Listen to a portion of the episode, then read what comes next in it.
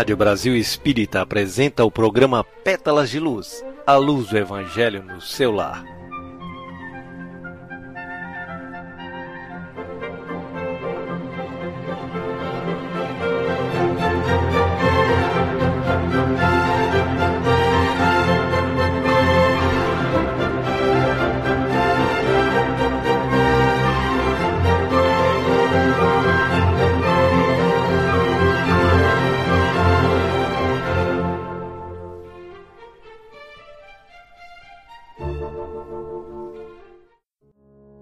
Boa noite, Carlos. Boa noite, queridos ouvintes da Rádio Brasil Espírita. Que a paz de Jesus esteja no coração de todos vocês. Que, sintonizados nessas mensagens de luz que nos serão transmitidas, possamos cooperar para criar uma atmosfera fluídica, harmônica e agradável para toda a humanidade. Assim, está no ar o programa Pétalas de Luz, que tem como objetivo trazer Jesus ao santuário familiar e adubar as sementes das virtudes latentes em nosso ser, habilitando o aprendiz a traduzir os ensinamentos eternos do Mestre através das ações vivas. E como sempre fazemos, sugerimos a leitura de uma mensagem edificante para preparar o ambiente. Em seguida, a realização da prece de abertura. Posteriormente, a leitura do Evangelho com comentário entre todos os participantes, inclusive as crianças. E por último, a prece de encerramento dos trabalhos. Quem desejar poderá colocar a água para ser fluidificada e distribuída com os participantes. Para hoje, escolhemos a leitura da mensagem O Culto Cristão no Lar, do livro Jesus no Lar, de Neio Lúcio, psicografada por Francisco Cândido Xavier, que será feita por Carlo. Povoara-se o firmamento de estrelas, dentro da noite prateada de luar, quando o Senhor, instalado provisoriamente em casa de Pedro, tomou os escritos sagrados e, como se quisesse imprimir novo rumo à conversa que se fizera improdutiva e menos edificante, falou com bondade. Simão, que faz o pescador quando se dirige para o mercado com o fruto de cada dia? O apóstolo pensou alguns instantes e respondeu, hesitante: Mestre, naturalmente escolhe os peixes melhores. Ninguém compra os restos da pesca. Jesus sorriu e perguntou novamente: Eu, oleiro, o que é que ele faz para fazer o seu trabalho? Certamente, Senhor, retorquiu o pescador intrigado. Modela o barro, imprimindo-lhe a forma que deseja. O amigo celeste, com olhar compassivo e fulgurante, insistiu: E como faz o carpinteiro para conseguir fazer o trabalho que pretende? O interlocutor, muito simples, informou sem vacilar. Lavará a madeira, usará a enxóia ou serrote, o martelo e o formão. De outra maneira, não aperfeiçoará a peça bruta. Jesus calou-se por alguns instantes e depois completou: Pois assim acontece também com o lar perante o mundo. O berço doméstico é a primeira escola e o primeiro templo da alma. A casa do homem é a exportadora legítima das características para a vida comum. Seu negociante escolhe a mercadoria, e seu marceneiro não consegue fazer um barco sem moldar a madeira para esse fim. Como se pode esperar que haja uma comunidade segura e serena sem o lar se aperfeiçoar? A paz no mundo começa sob o telhado onde nos recolhemos. Se não aprendemos a viver em paz entre quatro paredes, como podemos esperar que haja harmonia entre as nações? Se não nos habituamos a amar o irmão mais próximo que está ligado às nossas lutas diárias, como podemos respeitar o eterno Pai que nos parece distante? Jesus olhou para os que se encontravam na modesta sala, fez um pequeno intervalo e continuou: Pedro, vamos acender aqui, à volta de todos os que procuram a nossa fraternal assistência, uma nova luz. A mesa da tua casa é o lar do teu pão. É nela que recebes do Senhor o alimento para cada dia. Então, por que é que não instalamos à sua volta a sementeira de felicidade e de paz, tanto na conversa como no pensamento? O Pai que nos dá o trigo para o celeiro através do solo, envia-nos a luz através do céu. Se a claridade é a expansão dos raios que a constituem, a fartura começa no grão. Foi por causa disso que o Evangelho não foi iniciado sobre a multidão, mas sim no singelo domicílio dos pastores e dos animais. Simão Pedro fitou no mestre os olhos humildes e lúcidos. E como não encontrasse palavras adequadas para se exprimir, murmurou tímido: Mestre, seja feito como desejas. Então Jesus, convidando os parentes do apóstolo para a palestra edificante e para a meditação elevada, desenrolou os escritos da sabedoria e abriu, na terra, o primeiro culto cristão no lar. Após a leitura dessa mensagem tão esclarecedora sobre a importância do Evangelho no lar, vamos à realização da prece. Pai de amor e bondade, nós agradecemos por tudo que nos concede. E cientes de que conheces nossas limitações, pedimos, Senhor, ajuda para superá-las. Senhor, afasta de nós as sombras que nos mantêm na retaguarda, para que possamos rumar em direção ao teu reino. Que nossos pensamentos e emoções nos impulsionem para o bem, possibilitando a formação de um ambiente harmônico e saudável que possamos transmitir uma corrente fluídica de amor para todos, gerando paz, esperança e serenidade. Que nossas ações sejam na experiência da vida um reflexo de seus ensinamentos. Assim seja.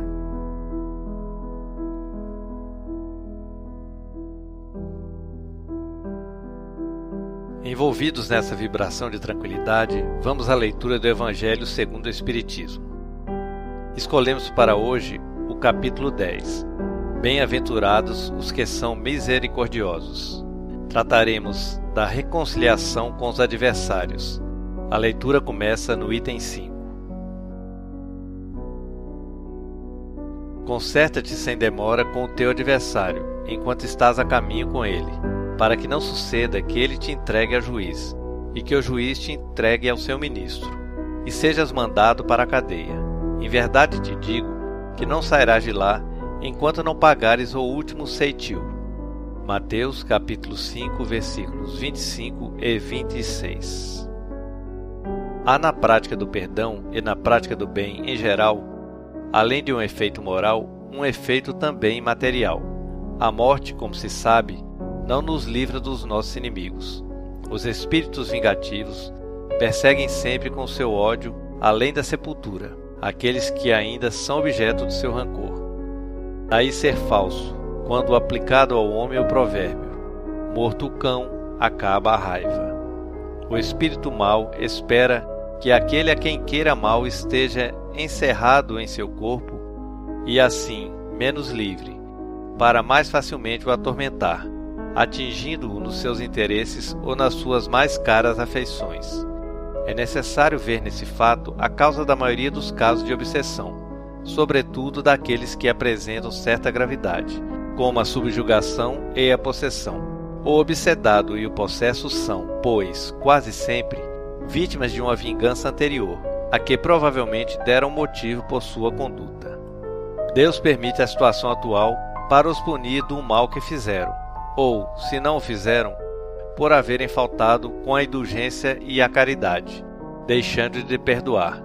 Importa, pois, com vistas à tranquilidade futura, reparar o mais cedo possível os males que se tenham praticado em relação ao próximo, e perdoar os inimigos, para assim se extinguirem, antes da morte, todos os motivos de desavença, toda causa profunda de animosidade posterior. Dessa maneira se pode fazer, de um inimigo encarnado neste mundo, um amigo no outro, ou pelo menos ficar com a boa causa. E Deus não deixa ao sabor da vingança aquele que soube perdoar. Quando Jesus recomenda que nos reconciliemos o mais cedo possível com o nosso adversário, não quer apenas evitar as discórdias na vida presente, mas também evitar que elas se perpetuem nas existências futuras. Não sairás de lá, disse ele, enquanto não pagares o último ceitil, ou seja, até que a justiça divina não esteja completamente satisfeita. Vamos agora ao comentário com a Olga.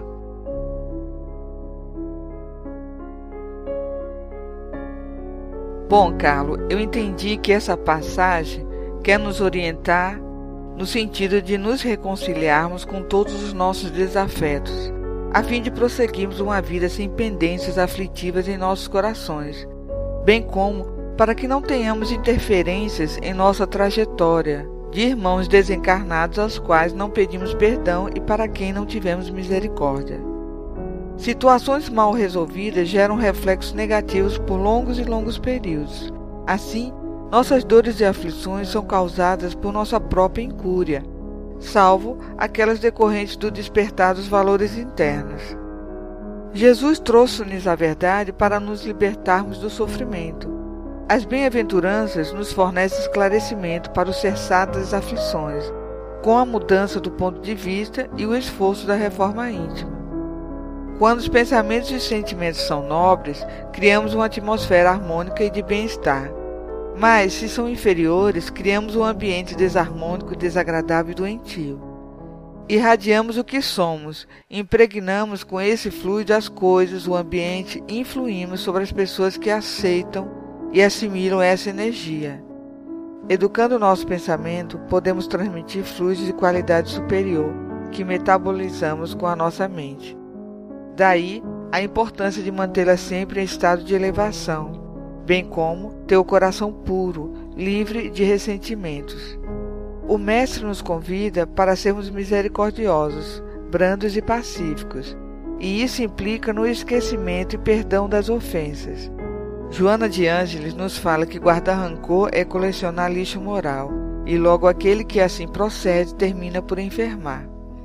Jesus nos adverte a necessidade do perdão enquanto estivermos peregrinando com o nosso antagonista, pois quando este encontrar-se fora do corpo, terá mais facilidade em nos afligir, fato no qual reside a maioria dos casos de obsessão. Amando, perdoando e compreendendo, mudaremos de faixa vibratória, tornando-nos imunes aos ataques, pois, como o Mestre nos falou, o amor cobre a multidão de pecados. A doutrina espírita nos instrui que fora da caridade não há salvação. Assim sendo, este é um caminho para nos mantermos afastados dos processos obsessivos, pois, no bem, conseguiremos reformular valores e angariar a simpatia de bons espíritos, sem nos esquecermos que foi o próprio Mestre quem nos falou. Em verdade vos digo: todas as vezes que fizestes isso a um desses meus irmãos mais humildes, foi a mim mesmo que o fizeste.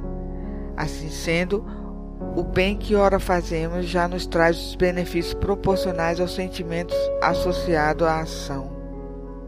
Divaldo Pereira Franco nos conta que tinha um obsessor desde a sua infância que o acompanhou por longos anos. Quando já dirigindo a mansão do caminho, se aproximou enquanto Divaldo recebia uma criança e se dirigiu a ele, interrogando-o se iria adotar aquela criança que se apresentava tão feia segundo suas palavras. Divaldo, mostrando-se caridoso para com a criança, disse-lhe que não só a acolheria, mas como também lhe daria seu nome. O obsessor se rendeu com a atitude da sua vítima, pois aquele espírito havia sido sua mãe no passado, comprovando assim que a ação no bem anula o mal. O perdão que agora concedes será teu padrinho amanhã quando necessitares da benevolência. Se alguém te deseja que sejas infeliz, age de forma contrária, viva com alegria, diz Joana de Ângeles. Sabemos o quanto é difícil o exercício do perdão, tanto é que Joana de Ângeles nos diz que, a fim de colimares a existência do perdão aos que te ofendem, mistete adestres, mediante antecipados critérios e exercícios contínuos, e orienta que nos habituemos a iniciar o dia com a mente ligada ao Senhor, através dos fios invisíveis e poderosos da oração e não descuidemos de ler uma página mensageira de otimismo, capaz de produzir júbilo no teu íntimo, estimulando a conversação edificante. E quando não possas fazê-lo, reserva-te silêncio discreto, propiciatório a reflexões salutares, dentre outras coisas. Destarte, nos aconselha o Evangelho que, se queremos um futuro tranquilo, devemos reparar o quanto antes os males que praticamos e perdoar os inimigos, para assim se eliminarem antes do desencarne as causas de discordância e conflito. Dessa forma, estaremos ajudando a ajustar condutas anteriores e a cooperar na edificação de um mundo de paz e compreensão, amor e fraternidade.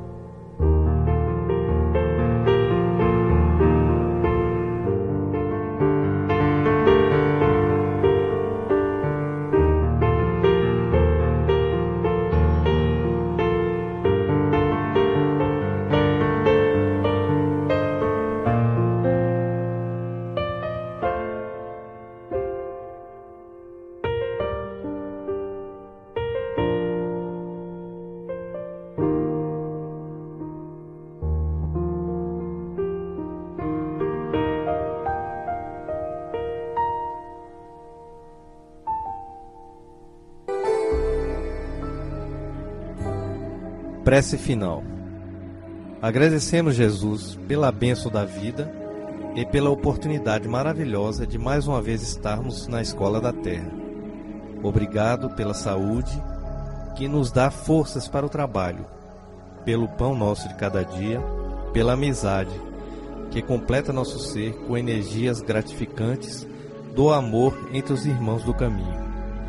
Muito obrigado, Senhor, pelo lar que nos acolhe, protegendo-nos das intempéries da natureza dando-nos a segurança perante os embates da vida, pelo seu cuidado constante, pela intuição que nos conduz nos caminhos seguros, pelas vibrações que sustentam o nosso ser e pelas energias que nos abastecem de forças para seguir mais essa jornada de forma equilibrada e tranquila.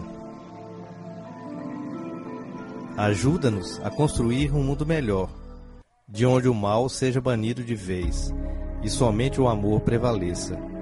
Ajuda-nos a eliminar em nós o egoísmo, que nos impede de estender os braços para ajudar nossos irmãos, e sermos caridosos e construirmos um mundo fraterno e de paz. Fluidifica Jesus a água posta sobre a mesa, transferindo a ela as boas energias do alto, de forma que ela possa ser benéfica ao nosso corpo e nossa alma dando-nos saúde, alegria e bem-estar. Obrigado pela realização de nossos trabalhos, onde sentimos a vibração suave de suas emanações. Agradecemos ainda pelos nossos irmãos que compartilharam essa missão conosco no dia de hoje, com suas vibrações amoráveis. Possam todos receber neste momento partículas dessa força de luz. Que esta paz que nos está sendo dada possa nos fortalecer para prosseguirmos em nossas jornadas no dia de amanhã, com fé, esperança, coragem e alegria. Que assim seja.